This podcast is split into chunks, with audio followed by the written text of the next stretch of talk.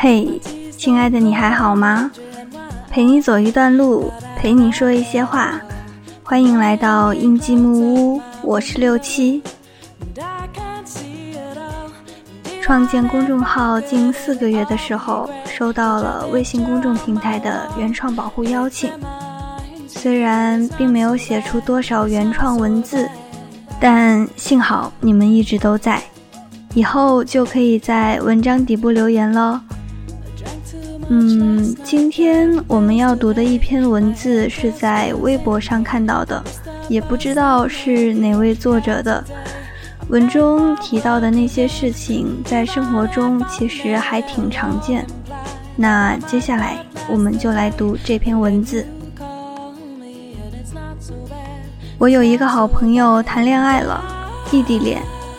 对方比他大三岁，所以还是一段姐弟恋。姑娘在上海，他在北京。小伙是我很好的朋友，每天早出晚归，是那种你可以一眼看出很努力工作，并且每天都充满活力的人，挺好的。我们都为他祝福。可偏偏有个人在朋友圈里评论：“你看上他什么啊？”年纪又大，还在上海。你在北京随便找一个，不比找上海的强？我朋友当然生气，气冲冲戳开对话框，两个人开始理论。刚开始，朋友心平气和，说他跟姑娘认识很久了，而且对方相当靠谱，所以不怕距离。对方冷哼一声：“你怎么知道人背着你的时候干什么？”朋友忍住一句卧槽，说：“我相信他。”对方说：“呵呵，上海人。”那时我就在他身边，他气到满脸通红。我说：“去他大爷的，到此为止，拉黑吧，永世不要再联系。”我严重鄙视每一个地图炮，每次某个地方一点风吹草动，就有无数地图炮蜂拥而至。他们口口声声说上海，说北京，说河北，说安徽，说陕西的各种不好，却压根就没有去过他嘴里所鄙视的那些城市。到底一个人有多狭隘，才会用地域去先入为主评价一个人，然后以此来展现自己的优越感？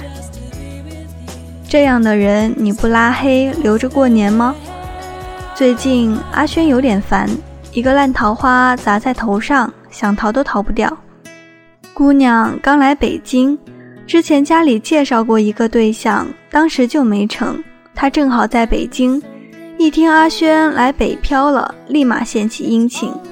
阿轩当然不多搭理，只限于礼貌性的回复。有天阿轩加班很晚，对方一句在忙，阿轩说在，他说别忙了，出来玩啊。阿轩说：“不好意思，工作没结束。”那个人说了一句：“你那工作有什么好忙的？一点意思都没有，还是出来玩有意思啊？”阿轩忍住脾气说：“不好意思，我很喜欢我的工作，请你不要指手画脚。”他说了最后一句话，彻底引燃阿轩的火气。那句话是这样的。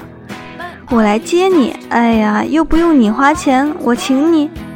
忍无可忍，干脆不回。对方不依不饶，说：“怎么了？这样我们去吃更好的。”阿轩说：“这他妈根本不是钱的问题。”对方发来一个问号。嗯，抱歉，我们也就别联系了吧。每个六月都有很多人，要么回家，要么选择去新的城市打拼。选择成了问题，沟通也是。为什么选择漂泊？你说漂泊是为了有天能回去，更好的照顾好家人。你说你想去看看更大的世界，好了解自己到底能走多远。他却说，那么辛苦，那么累，又赚不到钱，真不理解。为什么去看演唱会？你说为了听听耳机里的声音，为了看看一直互相陪伴的人，因为当初难过时都是听着歌过来的。他却说追星狗真矫情。为什么闲暇时间选择看书？你说看书挺好的，总比发呆浪费时间好，而且能从别人的书里看到自己，也能更好的看待很多问题。他却说：“哎呦喂，您可真文艺。”你试图解释，总是被一句话否定。你说梦想，他说矫情；你说要去远的地方看看，他说折腾。你说恋爱还是再等等吧，他说人老珠黄，谁还要你？你说海贼王又更新了，他不解的看看你，漫画有什么好看的？你有时懒得出门，一个人过得好好的，你跟他说孤独挺好的，他说你孤僻，怎么解释？在更早以前的日子里，我尝试去解释。我告诉他们，留学生不是为了逃避，是想看看。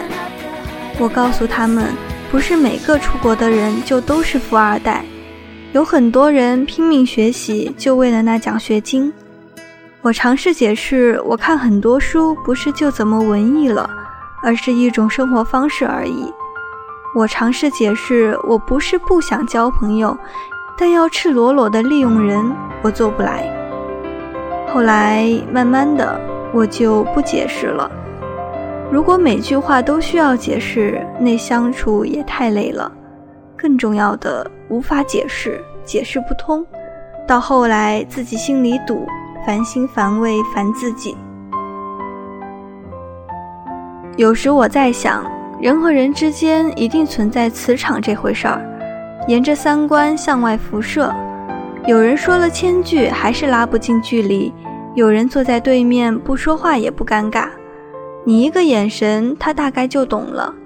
频率相似的人，顺其自然就会聚在一起；磁场不合的人，讲几句话也像在翻山越岭，你始终到不了。你我想法类似，我也就不必明说，大家都懂。你我三观不同，每句话都要解释，抱歉，那我们真的聊不来。那么我也不试图说服你，你也不要试图说服我。跟无法沟通的人解释，我也知道他本质不坏，可就是互相觉得彼此是傻逼。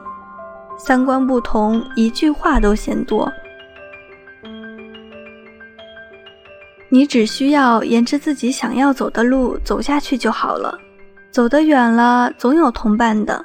更何况有那功夫用来解释。何不用来吃呢？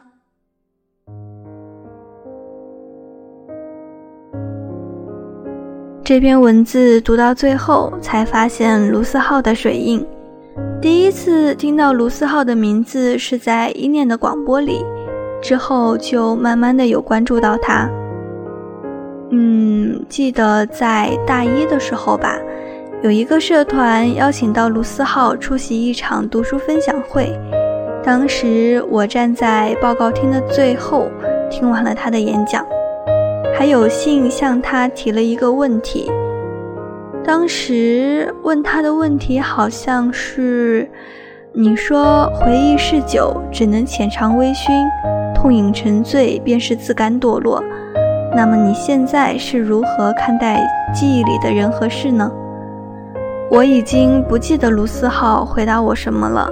当时真的太紧张了，今天我还收到了一念寄给我的明信片，谢谢时光让我遇见你，像老朋友一样，互相陪伴，彼此温暖。成长是必须付出代价的旅程，行路过程中总会不断的捡到和丢掉一些东西，只有走到世界尽头的时候，才会发现。原来我们所捡的与所丢掉的都是同一样东西，那就是记忆。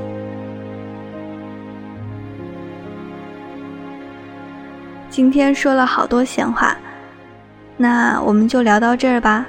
我是六七，我们下期再会。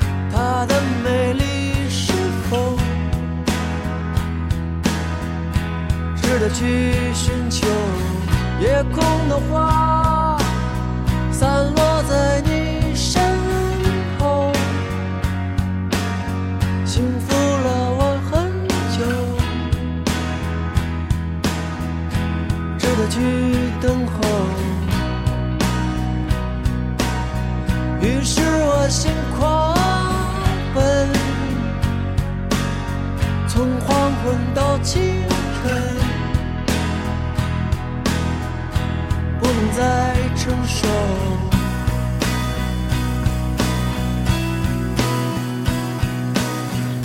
情愿坠落在你手中，雨化成黑夜的彩虹，泪变成月光的清风，成月光的清风。